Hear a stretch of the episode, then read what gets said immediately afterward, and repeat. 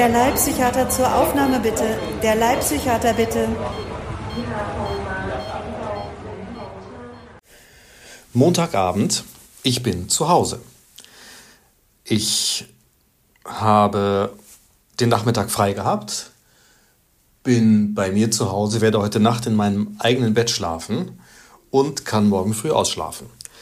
Muss erst gegen Mittag wieder los. Das kommt in letzter Zeit gar nicht so oft vor, dass ich so schön zu Hause bin.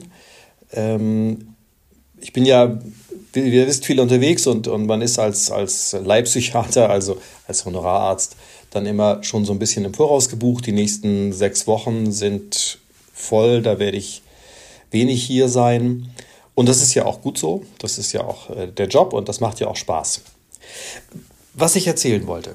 Ich hatte ja letzte Nacht Nachtdienst und ähm, der war nun wirklich ruhig. Also das war wirklich entspannt.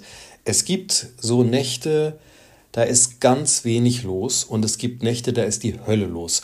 Und niemand weiß, wann das passiert. Man sollte doch denken, es sind bestimmte Wochentage, es sind bestimmte Feiertage, es sind bestimmte Jahreszeiten oder irgendeine Regel, irgendeine statistische Häufung, wann es voll ist, wann viel Dramatisches passiert und die Notaufnahme voll ist und die äh, psychiatrischen Fälle sich häufen oder so. Und äh, es gibt Tage, wo das vielleicht nicht so ist.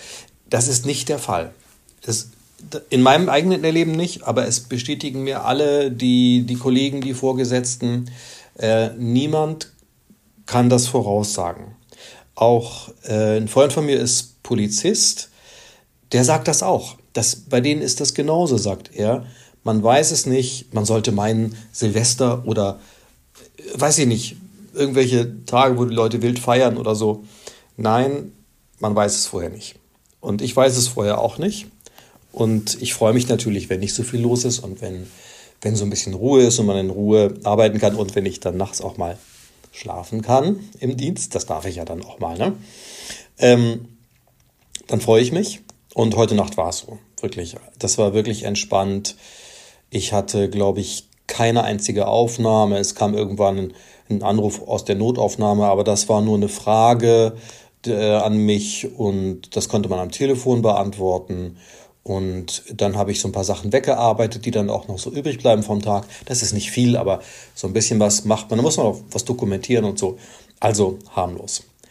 Und ähm, heute Morgen nach dem Nachtdienst mache ich immer ganz gerne, wenn, wenn ich die Zeit habe, ähm, vor der Übergabe, gehe ich nochmal die Stationen ab.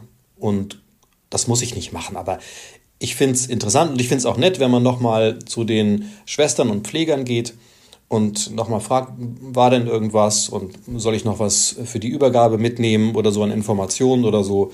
Meistens kommt da nichts, denn das, was wichtig war, haben die mir ja schon vorher gesagt und haben angerufen, wenn irgendwas war.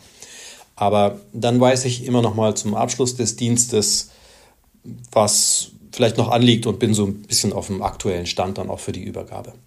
Also komme ich heute Morgen dann auf der einen Station rein, ähm, kommt mir der Pfleger entgegen und, und äh, weiß schon, dass ich jetzt gleich Feierabend habe und wünscht mir schon mal einen schönen Feierabend. Und dann ähm, sage ich, ja Mensch, äh, war ja eine ruhige Nacht, ne?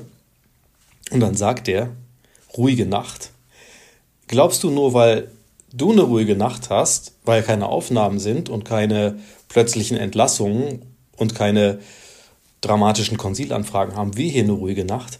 Nein, Frau X hat sich dreimal übergeben, Herr Y musste oft beruhigt werden, weil er aggressiv geworden ist und Mitarbeiter beleidigt und mit Patienten bedroht hat.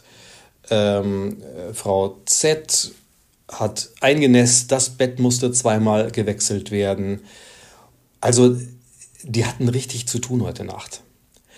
Jetzt auch nicht schlimm, also auch nicht jetzt dramatisch, glaube ich. Nicht, nicht jetzt gibt auch so Nächte, wo die echt überhaupt nicht mehr können, wo die richtig am Ende sind, sondern aber da war halt einig, doch einiges los auf der Station. Und da habe ich heute was gelernt. Also nur weil ich eine ruhige Nacht habe, heißt das nicht, dass die eine haben. Umgekehrt könnte es wahrscheinlich auch so sein, wenn jetzt pflegerisch nicht so viel zu tun ist auf Station, dass dann trotzdem bei mir viele Anfragen aus der Notaufnahme kommen, dass ich darüber gehen muss, dass ich ähm, da mit Patienten reden muss äh, und, und vielleicht auch schwierige Sachen äh, verhandeln muss mit denen oder entscheiden muss oder so. Und dass es da auch mal Ärger gibt oder das äh, habe ich neulich mal erzählt, dass ich, äh, dass es um die Frage geht, ob die Psychiatrie jemanden übernimmt aus der Notaufnahme, der vielleicht gar nicht so psychiatrisch ist. Das war so ein bisschen dieses Thema Turfen. Ne? Aber also das ist übrigens überhaupt nicht, das, das ist eigentlich keine Kritik, das mit dem Turfen. Das muss man auch wissen. Die Notaufnahme, die hat da jede Nacht 50 Leute sitzen. Und diese 50 Leute, die müssen irgendwie versorgt werden. Entweder in der Notaufnahme ambulant, dann gehen die nach Hause, oder äh, sie werden vielleicht, wenn gar nichts ist, auch so weggeschickt. Oder sie müssen eben aufgenommen werden. Und dann müssen die einen Platz finden auf der Inneren, auf der Neurologie, auf der Unfallchirurgie oder eben vielleicht auch auf der Psychiatrie. Wenn die da sitzen mit 50 Leuten, dann können die nicht lange nachdenken, ja, der eine hier, ist der denn eigentlich so richtig psychiatrisch? Hm, nein, ich glaube nicht, ja, aber vielleicht doch. Die Zeit haben die nicht. Die müssen, ich sage jetzt 50 Leute, irgendwie jetzt versorgen. Und die sind natürlich froh über jeden Einzelnen, den sie irgendwo unterbringen können. Wenn sie den ambulant versorgen können, dann machen sie das. Wenn die aber sagen, der kann so nicht nach Hause gehen, Vielleicht weil er nicht gehen kann oder weil er schlicht, äh, weil der Allgemeinzustand zu schlecht ist oder weil er sie äh, natürlich, ich sage immer eher, ne, es geht natürlich immer um Patientinnen und Patienten, ähm, weil sie einfach zu schwach ist. Nicht gesund genug, um nach Hause zu gehen. Ohne dass man jetzt sagen könnte, eindeutig internistisches Krankheitsbild, eindeutig Unfallchirurgie, eindeutig neurologisch oder sonst irgendwas, eindeutig psychiatrisch, dann müssen die einen, einen Platz für diese Patientin oder diesen Patienten finden. Und dann kommt eben auch die Psychiatrie in Frage, sobald die Person irgendetwas Psychiatrisches bietet. Verwirrtheit zum Beispiel, Demenz. Ne? Das kann internistisch sein, weil die einfach exekiert sind, ausgetrocknet, zu wenig getrunken haben, zu wenig Flüssigkeit zu sich genommen haben. Ähm, oder gibt auch viele andere internistische und neurologische Gründe für Verwirrtheit.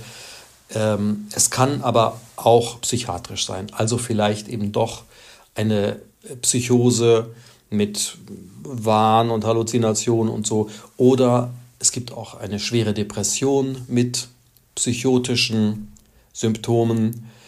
Das kann man manchmal nicht so genau sagen am Anfang. Und das ist auch gar nicht unbedingt die Aufgabe der Kollegen in der Notaufnahme, das alles genau zu diagnostizieren. Dafür sind ja dann die Fachkollegen auf den Stationen notwendig. Trotzdem müssen die ihre Leute da versorgen und wenn sie stationär aufgenommen werden sollen, aus welchem Grund auch immer, auf irgendeine Fachstation verlegen.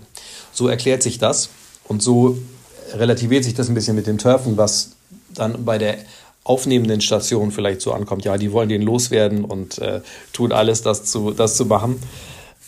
Ähm, aber aus Sicht der Kollegen in der äh, Notaufnahme stellt sich das ein bisschen anders dar. Insofern äh, soll man vorsichtig sein, da jetzt irgendwelche vorliegenden Schlüsse zu ziehen oder Vorwürfe zu machen. Man muss gucken, dass man das gemeinsam löst und kooperativ und das klappt eigentlich auch echt meistens richtig gut.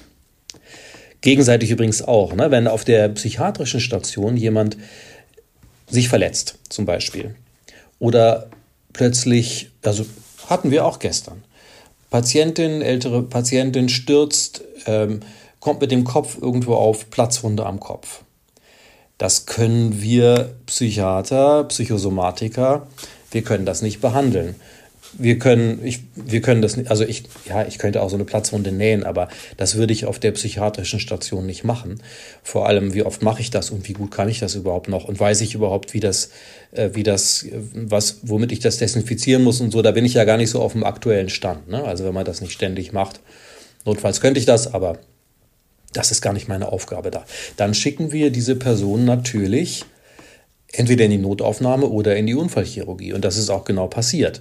Und ins CT, das heißt in die Bildgebung, weil man dann auch nochmal schaut, ist da vielleicht bei diesem Sturz, wo die Platzwunde mit Blut sichtbar ist, ist da vielleicht auch irgendwas am Knochen.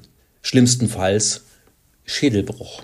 Ne? Also ist dann selten der Fall, aber wenn man es übersehen würde, naja, Schädelbruch, wahrscheinlicher ist die Gefahr, dass ähm, innerhalb des Schädels dann ein Gefäß, ein Blutgefäß kaputt gegangen ist und dass es dann den Kopf einblutet.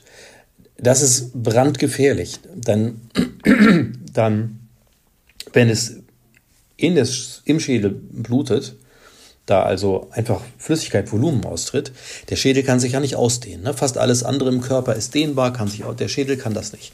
Dann gibt es da Druck aufs Gehirn und das ist lebensgefährlich. Also, dann wird so eine Patientin oder ein Patient in die Notaufnahme gebracht oder direkt auf die Unfallchirurgie oder direkt zu den Radiologen zum CT und das wird alles gemacht. Ne? Und da sagt uns auch keiner, ja, ihr habt die jetzt hier abgeturft, sondern das ist einfach so Sturz, Kopf, Platzwunde, das muss untersucht werden, das muss beurteilt werden und meistens ist da nicht, so war es auch in diesem Fall. Äh, die Platzwunde wurde, wurde genäht, im CT wurde nichts weiter gesehen, außer diese oberflächliche Verletzung, die sieht man dann unter Umständen auch im CT. Und äh, knöcherne Strukturen waren nicht beeinträchtigt. Und es war auch keine äh, Blutung oder irgendeine, irgendeine Raumforderung, nennt man das dann im, im, äh, innerhalb des Schädels dann zu erkennen. Na, das machen die dann auch und das machen die auch nachts. Das machen die auch nachts um zwei, um vier oder um fünf und äh, versorgen die und dann schicken sie die versorgt mit Verband um den Kopf wieder zurück auf die Psychiatrie. Und wir sind alle froh, dass wir die Kollegen haben, die das dann ähm, gemacht haben. Und umgekehrt ist es auch so, wenn auf irgendeiner anderen Station, wo jemand vielleicht gerade operiert worden ist oder operiert werden soll, wenn da jemand psychisch auffällig wird, vielleicht Wahn entwickelt, Halluzinationen berichtet, erzählt, dass sie oder er Stimmen hört oder auch einfach aggressiv wird oder eben solche Symptome zeigt, die man typischerweise einem psychiatrischen Krankheitsbild zuordnen würde, dann rufen die uns auch an. Und dann gehen wir dahin und schauen die uns an, reden mit dem, überprüfen das. Und so eine Person können wir dann zwar nicht übernehmen, natürlich, wenn die jetzt zum Beispiel frisch aus einer OP kommt, das geht dann nicht, dafür haben wir die Möglichkeiten nicht, aber zumindest können wir dann auch helfen, vor Ort was empfehlen, äh, was man da jetzt machen kann. Und es erstmal einordnen, sagen, das ist äh, wahrscheinlich das und das. Und ähm, das hilft dann auch schon mal. Einfach, dass man ja Schlimmeres ausschließt, so wie umgekehrt eben auch. So, jetzt bin ich ein bisschen vom Thema abgekommen. Eigentlich wollte ich ja erzählen, dass, äh, wie, wie unterschiedlich das sein kann, wie die äh, Kollegen in der Pflege die Nacht erleben und wie wir Ärztinnen und Ärzte das erleben. Ne? Also meine Nacht war eben ganz ruhig und in der Pflege ging es hoch her und umgekehrt kann es eben auch so sein. In der Pflege ist es ganz ruhig und bei den Ärzten geht es hoch her. Das habe ich heute neu gelernt. Ist vielleicht banal, also wusste ich vielleicht auch irgendwie schon vorher, aber so äh, an diesem, äh, diesem praktischen Erleben, dass der Pfleger so sagt, aber, ja, was heißt der dir ruhig, fand ich das nochmal ganz spannend. Ne? Dann, man, man täuscht sich eben. Ne? Und das ist immer ähm, gut, wenn man sich dann untereinander austauscht. Ähm, der war ja auch nicht beleidigt oder so, der hat, er hat ja völlig recht, mir das mal, mir das mal zu sagen. Und ähm, wir profitieren da ganz viel voneinander. Also die Klinik, wo ich jetzt bin, da ist das wirklich toll. Da ist ähm, sehr viel Kooperation und man kann einfach viel voneinander lernen. Ja, das war das, was ich heute gerne erzählen wollte. Jetzt mache ich mir einen ruhigen Abend, schlafe morgen aus und bin dann wieder unterwegs morgen Mittag, morgen Nachmittag zum Einsatz. Bis dann.